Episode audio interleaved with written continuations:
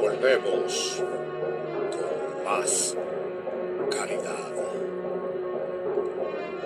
más poder,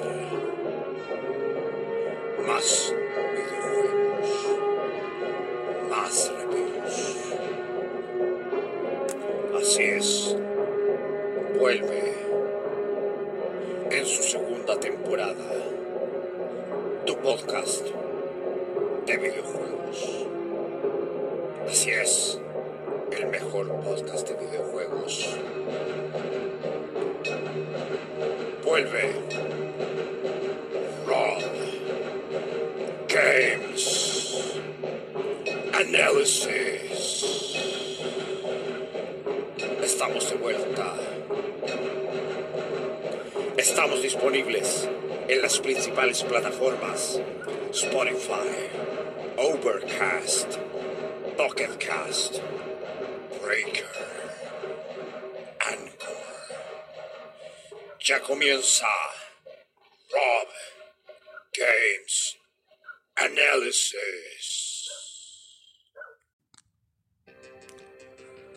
Hola, muy buenas a todos. Bienvenidos a este podcast, a un nuevo episodio de Rob Games Análisis, con su anfitrión Rob Rock Metal.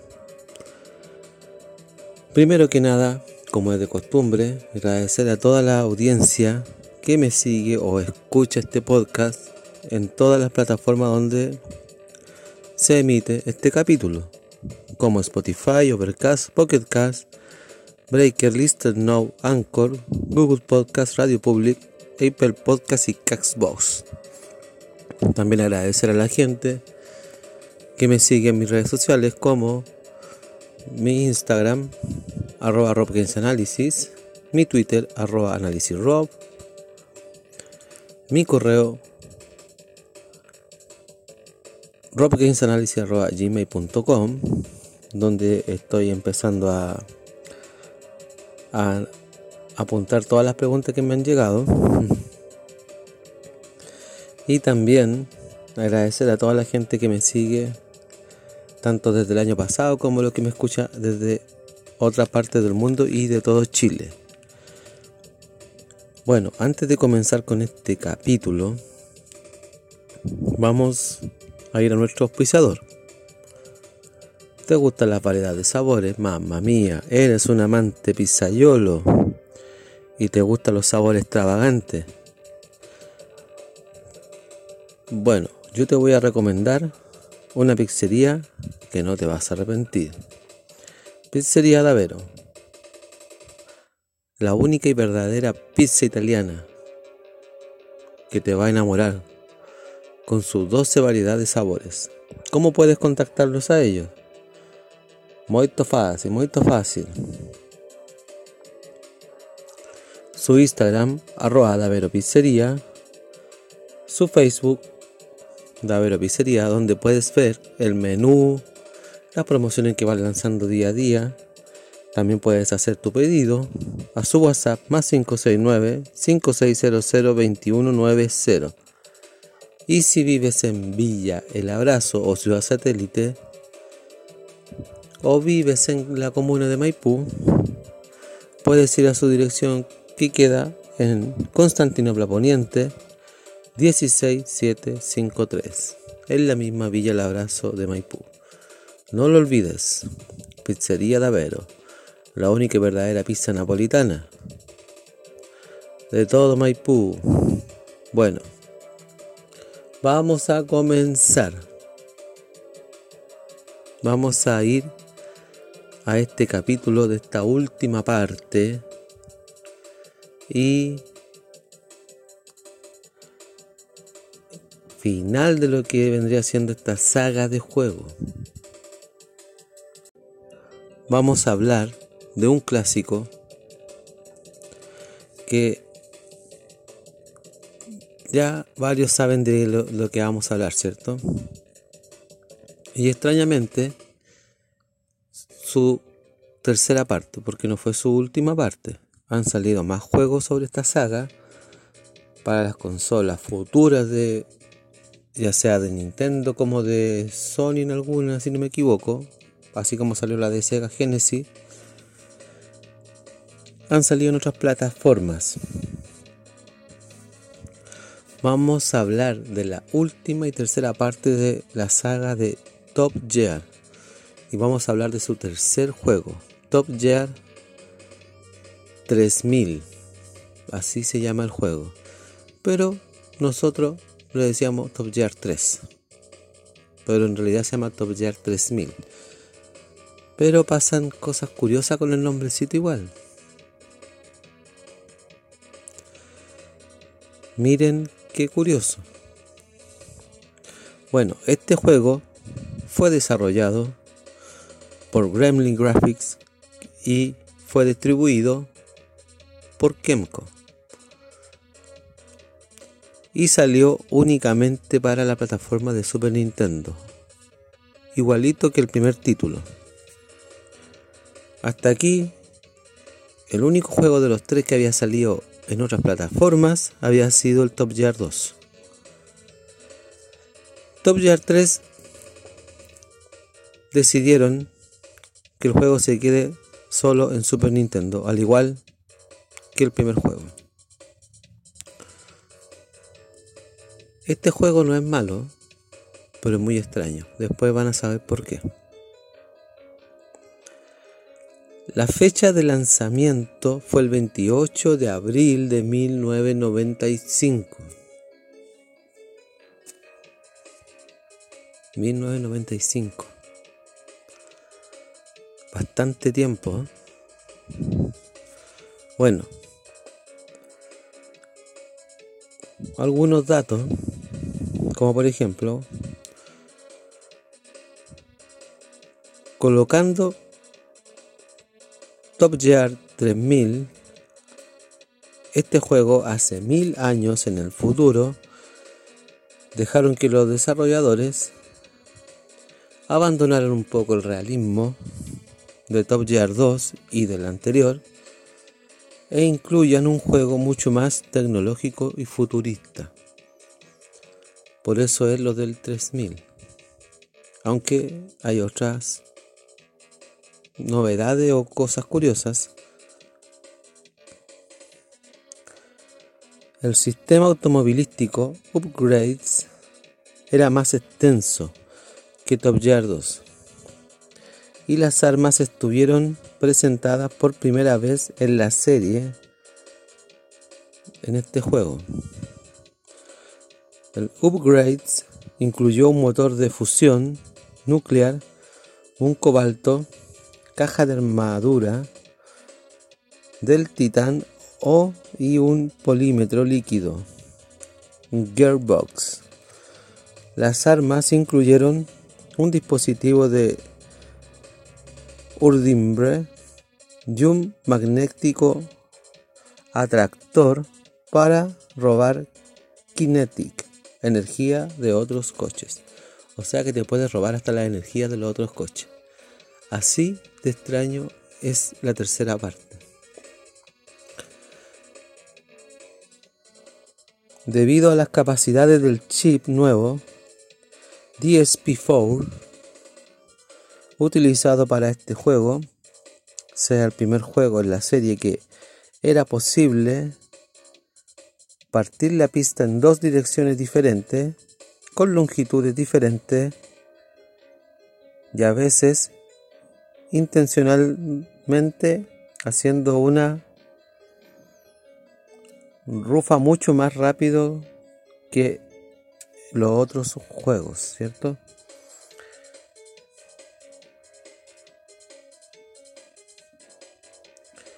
Y la marcha superior 3000 era el juego inicio en la historia del Super Nintendo para utilizar este chip. Bueno, aquí hay un montón de cosas que son como datos técnicos, como la parte gráfica, la parte eh, desarrollo y cosas así, que yo sé que varios o algunos les va a importar o algunos no. O algunos nos van a entender y algunos no. Pero es más o menos para que tengan una idea cómo fue desarrollado este tercer juego. Bueno, en la historia, la introducción declara que un anónimo benefactor y Founders han creado una galaxia masiva, ancho, corriendo en carreras desde el principio del milenio y premiar al ganador con riquezas más allá de la creencia, más allá de competir. En cambio, el manual de instrucciones da un detallado y un escrito más profundo de la historia. Y aquí dice, el año es el 2962, o sea, el 2962, y no el 3000 como cuando está mostrado en el título del juego, que los desarrolladores le ponen 3000 supuestamente como para hacer una jugada, o sea, como para, mostrar que el juego es futurista y para que de alguna manera uno lo relacione con el 3, que es el tercer juego, ¿cierto? Claro, los que conocemos el juego desde antes, desde jugamos el 1 incluso, y el 2, uno está acostumbrado a decirle el Top Gear 3, el Top Gear 3. Pero en realidad se llama Top Gear 3000, pero es el 3. El juego está basado desde cinco siglos antes de la Guerra Mundial del siglo XXVII.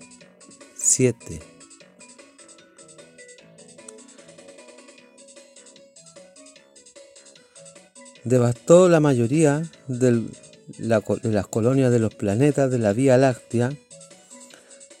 El conglomerado galáctico ha unificado planetas controlando a la agencia de diversión razonable y ha mantenido una era de tranquilo y pacífico coexistencia a través de la suspensión sistemática de cualquier radical pensado o acción que puede remover el timing. Masa de los ciudadanos que prueban los 12 sistemas de estrellas bajo su jurisdicción. Y a causa de esto, cualquier cosa empieza a parecerse a una carrera más futurista y espacial. Por eso el nombre de Top Gear 3000. Es lo que se dijo al principio, es un juego más futurista.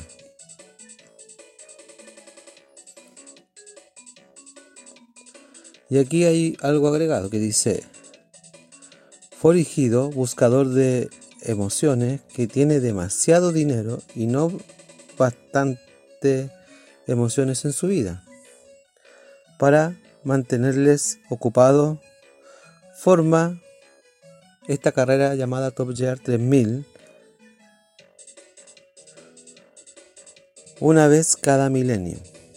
Los más ricos, los más valientes y los conductores más especializados se arriesgan todo en esta carrera automovilística espacial futurista a través de los planetas del conglomerado para llevar a cabo esta carrera llamada Top Gear 3000. Ahí está la explicación. ¿Se dan cuenta? Para mí este juego es un juego extraño, pero no está mal, porque fueron cambiando un poquito la... Mantuvieron la misma idea, pero fueron como evolucionándolo el juego. Vamos a ir a otra parte curiosa.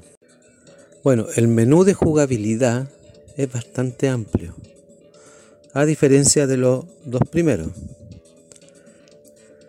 Bueno, ya vimos las diferencias entre el 1, el 2 y ahora ya se dieron cuenta la diferencia que tiene el tercer Top Gear.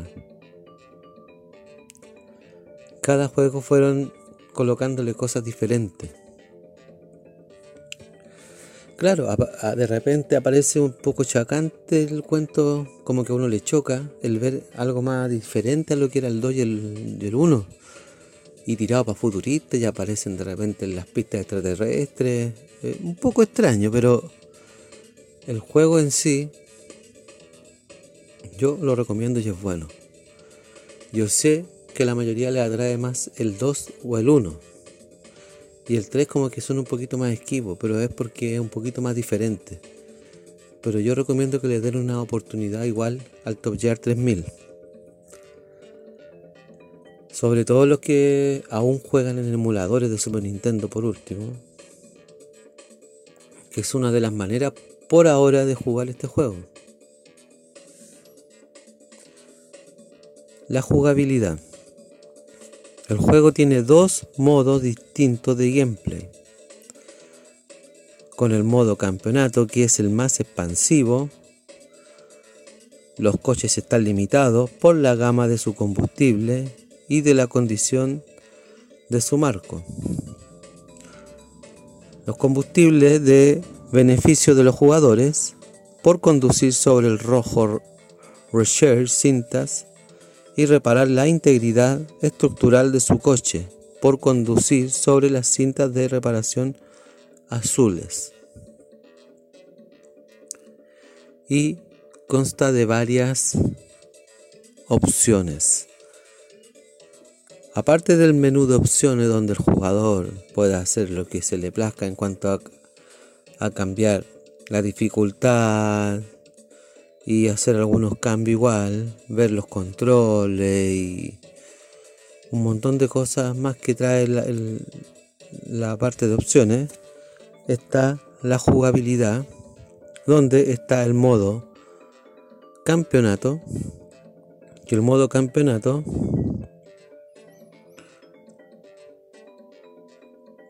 consta de uno o dos jugadores que pueden jugar y pueden jugar con la pantalla partida entre vista y el de un adversario, independiente si esté el segundo jugador o no. Mejoras. No todo upgrade es, disponible desde el principio del campeonato, cuando los progresos del jugador a través del campeonato, motores nuevos de Gearbox, neumáticos, armadura, el impulso y las armas dividen. O sea, debieran, debieran estar todas disponibles de a poquito, o sea, a medida que uno lo va adquiriendo comprando. Perdón si se, me, me equivoqué en una parte, pero de eso consta lo que es las mejoras. O sea, uno le va comprando motores, neumáticos, armadura, y varias piezas más que va teniendo lo que decía aquí, ¿cierto? Después del modo campeonato, tenemos una opción que dice versus, donde uno igual, ahí el modo versus, se puede jugar hasta cuatro jugadores. Pueden jugar con la adicción de una multipantalla. Es siempre partida de cuatro maneras. Si hay menos que cuatro jugadores, a los adversarios se les dará el lugar y formarán en la parte de arriba eh, en el lugar del resto, ¿cierto? De los que faltan. Si son dos, por ejemplo, la pantalla va a estar dividida en cuatro y los adversarios se colocan arribita. Algo más o menos parecido al, al GoldenEye pero se puede jugar hasta cuatro jugadores. Eso es interesante, siendo que el Super Nintendo es de dos playas. Pero me imagino que había una manera de jugar de cuatro. Yo por lo menos lo jugué hasta dos siempre. No sé si había una manera de jugar de cuatro. Pero es algo curioso. Y algo que vienen trayendo también de lo más antiguo Top Gear, el modo de contraseñas. Top Gear 3000 emplea un sistema de contraseña que deja al jugador a resume gameplay después de cambiar la consola de lugar o de apagar la consola y restaura todo cuando vuelve a jugar lo adquirido, upgrades y estado de campeonato después de haber ingresado la contraseña, el password, ¿cierto? Que aquí dice password. Bueno, todo esto es lo que tiene Top Gear 3000. A largo rasgo.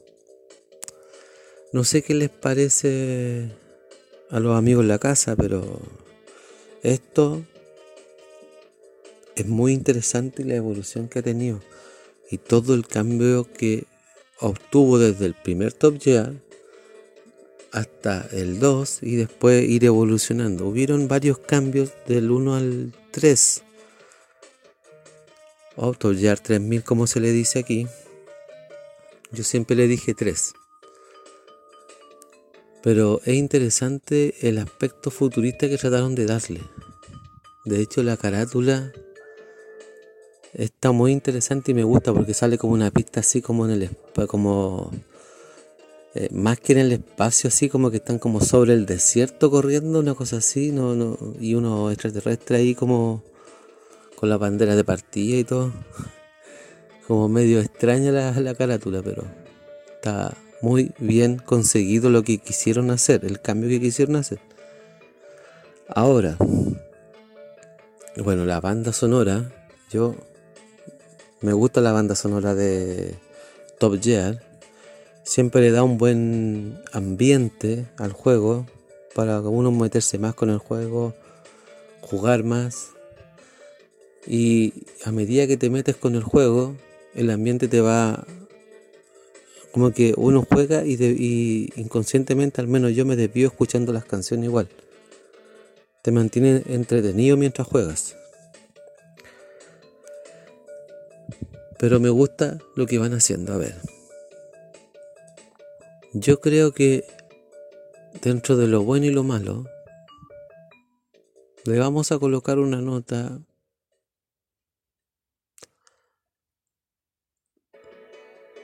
de 1 a 10, a pesar de que no toda la gente va a estar de acuerdo, pero es que, ¿por qué yo le voy a colocar un 10 al Top Gear 3000. Yo sé que hay mucha gente que no le gusta mucho el Top Gear 3000. Pero yo lo que rescato es la forma en que han ido evolucionando desde el primer juego. Que le ha ido costando, costando, costando, costando. Pero han ido evolucionando. Y han ido mejorando cosas, han ido innovando con cosas distintas. Entonces, por eso le coloco del 1 a, a 10 un 10. Este juego sí se merece esa nota porque ahí se nota lo que querían conseguir realmente. Si bien es cierto el Top Gear 1 es más exitoso que el 2 y si bien es cierto el 2 hay varios que les gusta más el 2 que el 1 pero si me preguntan a mí el 3 consigue todo lo que trataron de hacer en los dos primeros a mí me late que los primeros eran más que nada experimentos, a ver cómo iban a ir haciendo el juego.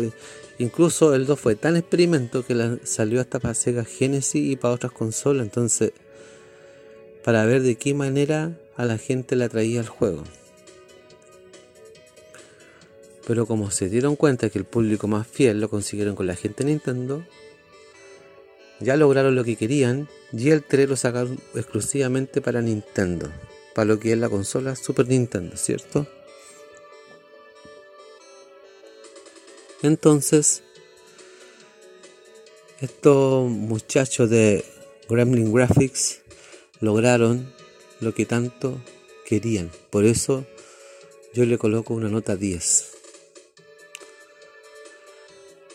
Quizás lo único malo, lo único, lo único malo, pero aún así se les perdona, fue el cambio brusco de la jugabilidad que a mucha gente le choca desde unas carreras basadas en la, en la realidad, entre comillas, con una pista en cemento, autopista, eso es como cuando uno está acostumbrado a ver carreras, al trasladarlo a una pista futurista, que era como del espacio arriba, o, que la pista tenga distintos tipos de jugabilidad, ahí yo creo que a varios les choca y ya como que no les gusta mucho el juego, entonces, insisto, yo le daría una oportunidad, el juego es muy bueno.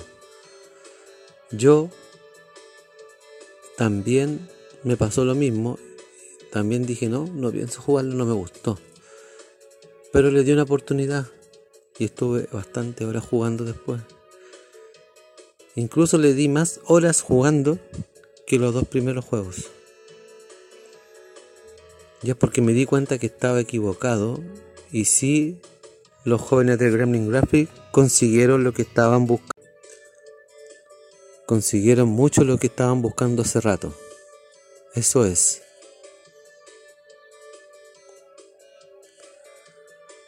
¿Qué más hay que decir? Yo creo que nada más. Este juego, para las personas, insisto, que tienen un emulador, pueden jugarlo en un emulador de Super Nintendo.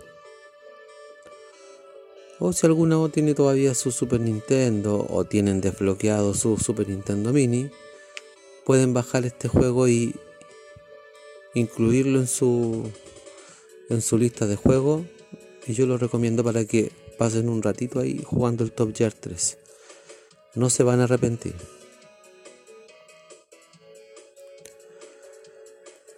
ojalá y vuelvo a repetir lo que dije en el capítulo anterior ojalá ojalá ojalá Nintendo lo saque para la Nintendo Switch Online, ojalá.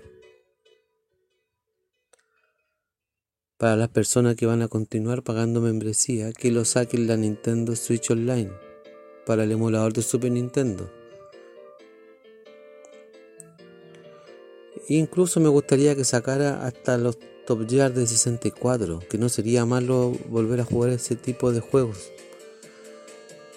Que esos juegos van a quedar para otra ocasión.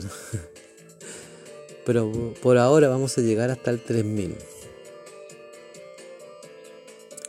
Bien, esto fue el capítulo de hoy, Top Gear 3000, la última parte de la saga Top Gear, al menos de esta primera tanda. Ya no vamos a seguir hasta cuando ya volvamos en algún momento del otro año, me imagino, con los Top Gear que siguen después de este que ya no están para Super Nintendo y están para otras consolas. Espero que les haya gustado este episodio basado sobre este clásico. Antes de despedirme voy a mandar algunos saludos. Un saludo para Maggi Soldic, Matías Cabrol, Esteban Moreno, Miguel Cisterna, José Saldía, Diego Chacón, Nicolás Rojas, Nico HKC, Carlos Sark, Carlos Murri, J. Carter, Gonzalo Alvarado, Iván Arregada, Mario Cabrera, Luis Zúñiga, Miguel Macaya, Anthony Seguiel, Sebastián González y el amigo que dejé al último por dos motivos. Porque en un capítulo especial dije que iba, que iba a nombrar quién fue el que me mostró tanto los Need for Speed como los FIFA, e incluso me mostró los Top Gear, que es el amigo Bernardo Contreras. Si no hubiese sido por este amigazo, yo no hubiese conocido ni los juegos de carrera, menos el Need y el Top Gear, ni los juegos de fútbol como el FIFA. Así que esto, esta saga de juegos yo conocí con él el Top Gear 2. Pero yo por las mías busqué el 1 y el 3 y, después lo jugué de corrido. Y fui viendo las diferencias, todo, todo, todo. Me fui fijando en... Y ya hacía bastante tiempo que no lo jugaba y tuve que volver a jugarlo para empezar a acordarme de todo lo bueno y lo malo que tiene cada juego. Entonces, para ir apuntando y teniendo la pauta, porque todo esto está pauteado lo que yo hablo aquí en todo caso, para que no se me olvide de repente algunas cosas importantes. Entonces, espero que les haya gustado este capítulo. Y gracias al amigo Bernardo también por darme a conocer este tipo de juegos que a mí me, encantan. Si no, no estaría jugando ni siquiera el, el Paradise ahora, que es de carrera. Así que muchas gracias amigazo. Y a ver si me acuerdo que otro juego más me, me mostraste en algún momento, pero yo a medida que voy viendo los juegos me acuerdo y digo, ah, este me lo mostró X persona. Y un saludo a todos ustedes que me siguen hasta el día de hoy. Se agradece, muchas gracias. Un abrazo muy grande desde acá, virtualmente. Y nos vemos en un próximo episodio de Rob Games Análisis. Soy Rob Rock Metal, me despido, adiós. Finaliza otro capítulo de tu podcast, el mejor de videojuegos. Así es, Rob Games Analysis. Síguenos en nuestras redes sociales, Instagram, arroba Rob Games Analysis, nuestro Twitter, Análisis Rob. También nos puedes contactar en nuestro mail, robgamesanalysis arroba gmail.com. También estamos disponibles en las siguientes plataformas. Listen Notes, Radio Public, Google Podcast, Apple Podcast y Castbox. Atento al siguiente episodio de Rob Games Analysis.